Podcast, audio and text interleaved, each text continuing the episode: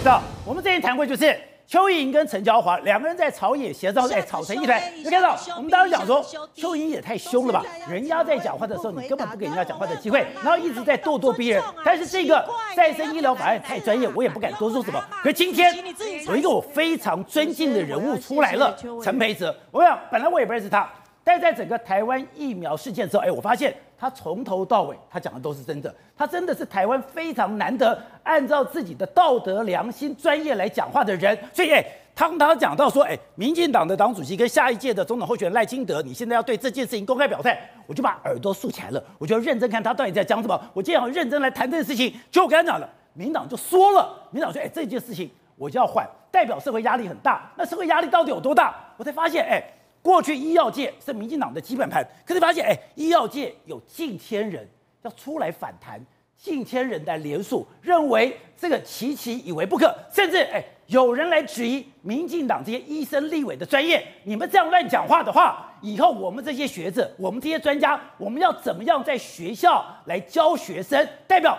民进党这些医疗背景的立法委员，为了政治服务，可以抛弃自己的良心，抛弃自己的道德，抛弃自己的专业。哎，我就发现这个到底有多严重？就好像讲到，原来这牵涉到了这个再生医疗法案两个，一个是第九条，一个第十九条，喂太可怕了吧？之前讲过，你今天你如果要用再生法，你不但是可以用自己的组织，你还可以用别人的组织。对，再生医疗条例哦，其实对陈培德来说，他直接公开说。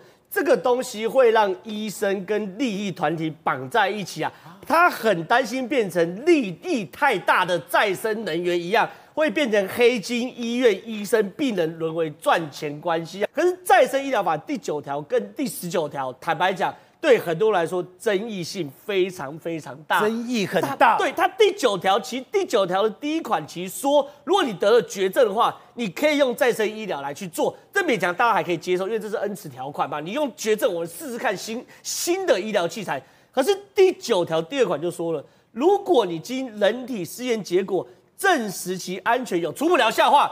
你就可以用再生医疗化。那对很多人来说，原本你不见得是涉及到这个重症哦，我可能只是医美或是轻症，我哎，我只要初步 OK，我就可以用的话，那对很多人来说，你就会变成小白老鼠。对，我病我我我我我医生可以去哄闪你你你病人说，你不能试试看这个嘛？反正它有初步疗效，法律是 OK 的。可问题是哦，其实我们要有个概念，就是说弄在人体上，就像当时的疫苗一样，除非。除非你得了绝症，我们才可以容许它不要经过三期，否则你没有绝症，有其他治疗方向，原则上都要三期嘛。这是第一个医界不能接受的部分，就是第九条的第二款。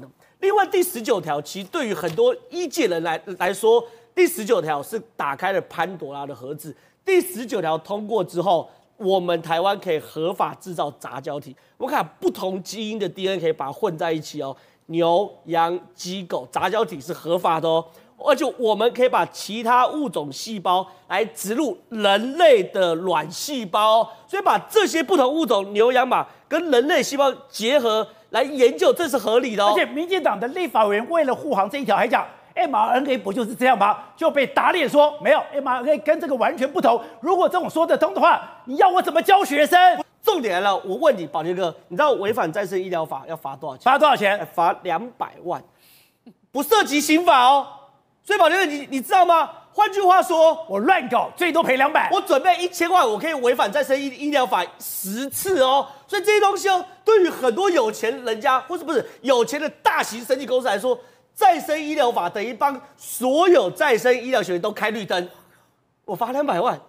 那这个生机也太可怕了吧！我罚两百万哦，所以这对于陈培哲讲说，为什么他那么担心？原因就是说，他说这件事情只要过，他利益太大，他会绑非常多的利益集团跟医生跟病人绑在一起。我不是说医生是邪恶的，可在这么大利益推动之下，你难保没有一些害群之鼠去做我刚谈的嘛？你不涉及到生命危险，却让他去做再生医疗，也比如说，你明明在现在还有伦理医疗伦理问题。道德伦理问题，制造杂交体，把其他物种细胞植入人类卵细胞，或者是将研究用胚胎植入人类或其他物种的子宫，这些东西都可以做。所以我认为啦，医界做这样反而是很合理的。所以陈培哲在讲啊，你现在让利益团体竞相介入，这样会把医生的白袍染成黑色的。医生不是神，他做不到就是做不到，不该为了利益去做。哎，我刚刚讲，台湾其实我想任何社会都需要一些权威，可是这段时间这些年来，很多的权威都为政治服务，很多的权威都为利益服务，他抛弃了专业，抛弃了自己的良心。哎，陈培哲是我目前少数非还算相信的人，我一看了以后。我觉得毛骨悚然，是我刚刚讲完，观众朋友就懂了嘛？就是我反对这条法律，不是反对再生医疗，而是我们认为面对再生医疗这个人类未知的领域，我们在道德上或者我们在法律正当性上，我们应该要更加谨慎嘛。所以这大家反对的原因呢？好，后生刚才讲的，按照了台湾民意基金会做了一个民调，是现在台湾反对民进党完全执政有百分之五十一。为什么有这么高？哎，你现在是完全执政的，你现在等于说这本现在本来是台湾有五成以五成以上的人，给你八年的时间完全执政。可是为什么这次民调有这么多人我反对？因为这八年来你还差给你招啊！这八年来刚刚讲的疫苗很多的事情，你硬干就是硬干啊！你完全不在乎这个社会的声音啊！而且你还可以指鹿为马，让这个社会非常非常非常的愤怒。而今天这个再生医疗你也曾讲过。他真的本来强渡关山吗？真的完全不在乎医疗伦理吗？甚至哎，有一个非常权威的教授说，哎，他们说我不是专业，我连发言权都没有。没有，就是民党就是恶霸嘛。这个东西，你说你说疫苗的时候还可以讲说疫情在这个地方，这个又不涉及国家认同，这个东西你你为什么为什么讲我？哎，今天如果不是那刚刚我们看到那个名单，六百个教授出来联署，而且那都一届的哦，对，一届都，都是一届六百个教授出来联署，不然你还挡他不住。说、啊、真的是真的是非常非常过分！我现在跟他，要不是陈培哲直接点名赖清德，你给我表态，不然这件事情就强度关山了。要就是要过啊，因为就是说我们刚刚讲了再生医疗这件事情，它现在的状况是，它原本是病病患最后一线希望，对不对？结果你把门开得这么大，什么东东东西都可以进来。但我们我今天现在讲，我们现在有一个叫特管办法，就是在专门做这个四过去四年大概有呃一百多个案例。陈薛岳元到今天才讲说，哦，你们如果需要的话，我把案例整理完之后给你们看。你过去四年到底做了什么东西都没有统计出来，你现在跟我跟我讲法案法案明明要过，而且目前我们特管办法只有六六六个项目可以做，就是都是自体的自体干细胞之类的。刚刚他们那他们那个邱莹他们在吵是什么？邱莹跟陈娇华在吵什么？他们在吵什么？现在刚讲要要开放字体的字，我们现在只有字体。他要开放异体，邱英元、陈椒华在讲不同的物异种，就是牛羊猪兔，哦，那他那陈娇华就说你要把它写成说这个这个不可以放在里面，这个东东西不可以做，邱英不肯啊，所以把把把人家把人家痛骂一顿啊，而且这个法律法律门开到哪里开到哪里，现在开到中间有部分有一部分连二期都不用做。不是三期哦，连二期都可以不用做。他如果主管机关核定了，你连二期都不用做，这样也在打打在人民身上，不是小不是白老鼠吗？而且再来，他开他规定你大医院将来可以可以成成立公司专门做这个，专门做这个。可以成立公司专门做这个，那你医院又免税，好，你又有小免税优惠，你告诉我这东西本来就很贵，难怪陈培哲讲说这个是利益团体竞相介入。对啊，你将来医生是不是不管你需要不需要，你们开这么大？我通通推这个给你啊，而且而且刚刚又讲了，后面的赔偿也没有，罚则也很轻，最多两百万。对啊，罚则也很轻。你告诉我这东西真的过下去，怎么不会天下大乱？好，那那刚刚讲到了，他们讲，哎，那 mRNA 它也是一种啊，这个东西不就这样子过了吗？人家那个是基因组合啊，拜托，你这个不是，你这个是把人家一个人身上的东西拿出来之后再去做，再去做再治，这怎么会一样？我们看到了。黄玉如医生，也就是台湾大学解剖学及细胞生物学研究博士，他怎么讲？他说：“今天身为大学的教授的我，认为需要帮你好好复习大三就应该知道的基础免疫学。”他说：“今天这两个根本就不一样，就好像我今天在讲，你捐血的时候，你捐血的时候要输血的时候，他是不是要去做做一次检查，要要防要把你看有什么病要剃掉？这个东西也是一样嘛，东西。”你把人家的东西抽出来，然后稍微做了改造，那个跟 mRNA 那是完全两回事啊！所以为了政治服务，为了党意，可以抛弃自己的专业道德良知，为了金，这东西是为了金钱服务啊！这背后有多少多少的公司可以可以赚钱？所以大家讲说，这个会会不会变成下一个高端嘛？好，董事长，你说，哎，你在康宁医院服务过，这真的有这么严重吗？这个事情很单纯嘛，我们只要把先进国家立法的法案拿来看就好了。这个不是台湾不是第一个搞这个东西，现在是卫福部提的法案，对不对？对。你看日美国怎么提的嘛？日本怎么提的嘛？在先进国欧洲怎么提的、啊？拿这个版本一比就知道怎么回事了、啊。这有什么好吵的？我们自己关起门来，自己在里面打孩子，这太奇怪的一个事情了、啊。所以，先进国家的立法一定有它的道理，因为每个国家它的发展的科学的程度会不一样。这个东西我很简单，我们听了很多很多了。我们台湾有几个大的医学中心，医学中心的有没有做这个东西？因为医学中心大部分不愿意跑得那么快，因为这个有所谓的这个医疗的责任跟医的医学的伦理的问题，所以他不成熟的事情不愿意做。怎么会变成民进党的立委在搞这个玩意儿？我很简单啊，就是钞票嘛，就是金钱利益的介入才有这个现象。因为这些人怎么会懂？就除了那几个当医生以外的，没有一个人比我懂了。因为我当过，我经营过康，经营过医院嘛。我讲简单一点，这叫什么的？有一种病人呢、是在台湾的市场上，在全世界国家市场上都很特殊的病人，叫什么病人？你知道吧？叫做癌末病人。癌末病人什么现象？你知道吧？有一种有钱的癌末病人，就被死马当活马医。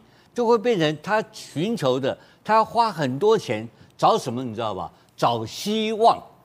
他为了希望花的上千万、上亿万，就很多这种人呢，所以他们就用这种所谓的再生医疗、细胞医学的方式去骗这种人的钱嘛。你有听过有人还有人用吃自己的尿的可以治疗的吗？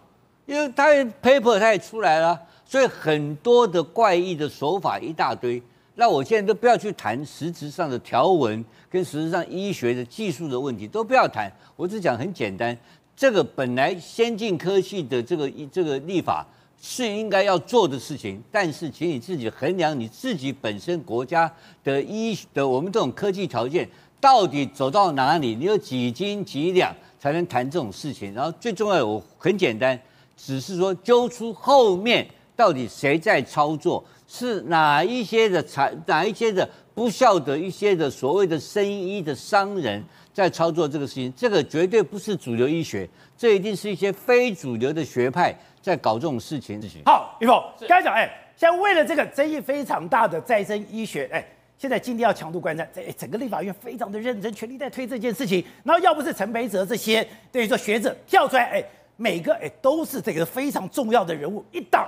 民进党说不行了，这是我最基本的根本牌，而且我现在要选总统了，赖清德都被点名了，他也没有说不要哦，缓一缓，给你搞个缓兵之计。可是有一个老百姓最在乎的诈骗，民进党拖拖拖，就给你拖。好，这个案子呢，IMB 呢，在过去来讲的话，从去年九月就诈骗了二十五亿，如果把他之前的那弄进来的话，你就知道他诈骗了非常非常多的钱。那这个人呢，现在叫曾国伟，可是呢，他以前叫什么呢？他以前叫小保罗。他以前你看一路这样子，四个时期好像变脸一样，他在变脸。对，他变脸。他在二零一二年的时候，其实第一次就被刑事局抓了。那个时候他是保罗集团的小保罗，这是他现在的样子。对，我们看他现在的样子，文质彬彬。对，再照近一点，他现在的样子，可他以前是长这个样子。对。他在十年前，二零一二年第一次被抓的时候呢，他那个时候是保罗集团的老板，叫小保罗。他做的事情就是放款，就是做地下钱庄。如果你还不出钱来，我就跟你暴力讨债。所以你看他眼神，杀气。真的，对对，然后到二零一六年的时候，他已经变大保罗了，已经变得呃呃江湖地位更好了。你看领子立起来了，好像有点有有有点呃比较时尚一点。等到到二零二二年的时候呢，他公参参加这些公开场合，参加这些基金会或者是一些剧团去捐钱的时候，哎，你看到戴上眼镜了，然后皮肤也变白皙了。哦、等到最近出现的时候，哇！文质彬彬的，你可以相信这是一个同一个人吗？你看他以前的眉毛是有那种杀气的眉毛，他现在变慈眉善目了。对，以前呢要拿枪去赚钱，现在不用了，因为现在结交了很多的权贵，结交权贵之后呢，他就可以用权贵的名义，然后呢去外面的吸金，吸完金之后呢，哎，到最后调查局要立案，他还是不用怕，为什么呢？因为他有好朋友在里面，所以从去年九月到现在来讲。如果不是刑事局出手的话，恐怕现在他还在外面趴趴照。好，那刚才讲的，那这个诈骗，刚才昨如果调查局早就知道，为什么没人管呢？好，其实调查局在很早以前就会知道，但是呢，因为他们知道之后呢，竟然有一笔钱，这个大大保小保罗竟然赔了，这个 Will 竟然赔了，赔了之后呢，哎，案子好像就结束了。所以我们现在就要问一件事情。在这个去年九月，他立案之后呢，到底调查局做了些什么事情？如果你真的完全没有作为，对，那为什么你你要去立案，那你在立案之后呢，你是不是有在跟他拿一些不正的一一些好处？如果有这样的话，你不觉得调查局真的太可怕了？而且、欸、他说他都藏在一个宜兰高档的温泉酒店，他在宜兰有一个。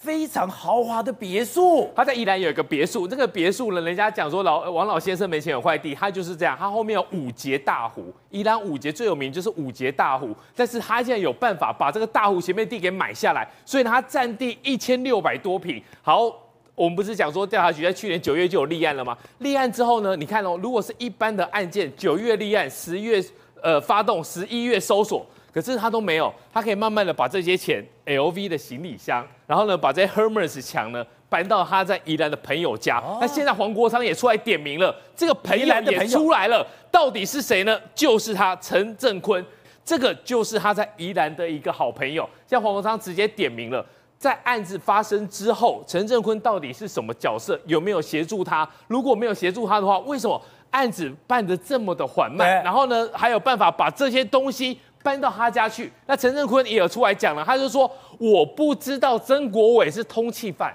为什么大家都不知道是通缉犯？你不觉得很奇怪吗，宝杰哥？在这些人呃平常称兄道弟，然后把酒言欢，等到呢，哎，事情变康之后呢，哎。我不认识他，我不熟。然后呢，我只是在一些场合遇到他。好，陈唐山也来，陈欧珀不但也来，还跟大家致意。然后黄崇彦、刘建国这样子，你觉得像不熟吗？然后呢，还有涂醒哲。但是现在这些政治政治人物呢，都说呢，其实我跟他没那么熟。